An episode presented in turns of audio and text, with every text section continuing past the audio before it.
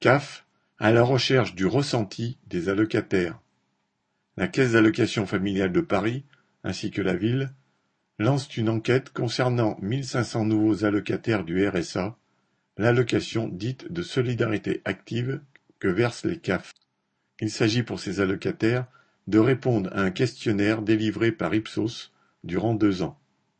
Le but est de, citation, mieux connaître leurs ressentis afin de dresser un portrait socio-démographique des bénéficiaires du RSA à Paris.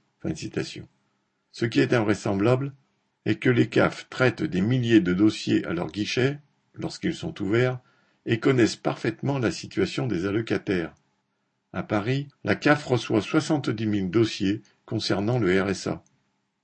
Quant à la ville, elle sait que le bailleur du parc social Paris Habitat a une dette qui ne cesse de gonfler depuis des années déjà, parce que vingt-trois mille ménages sur cent vingt mille, soit près de 20%, ont des impayés de loyer.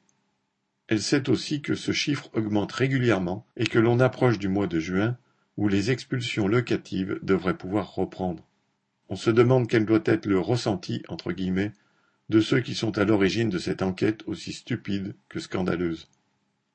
Correspondant Hello.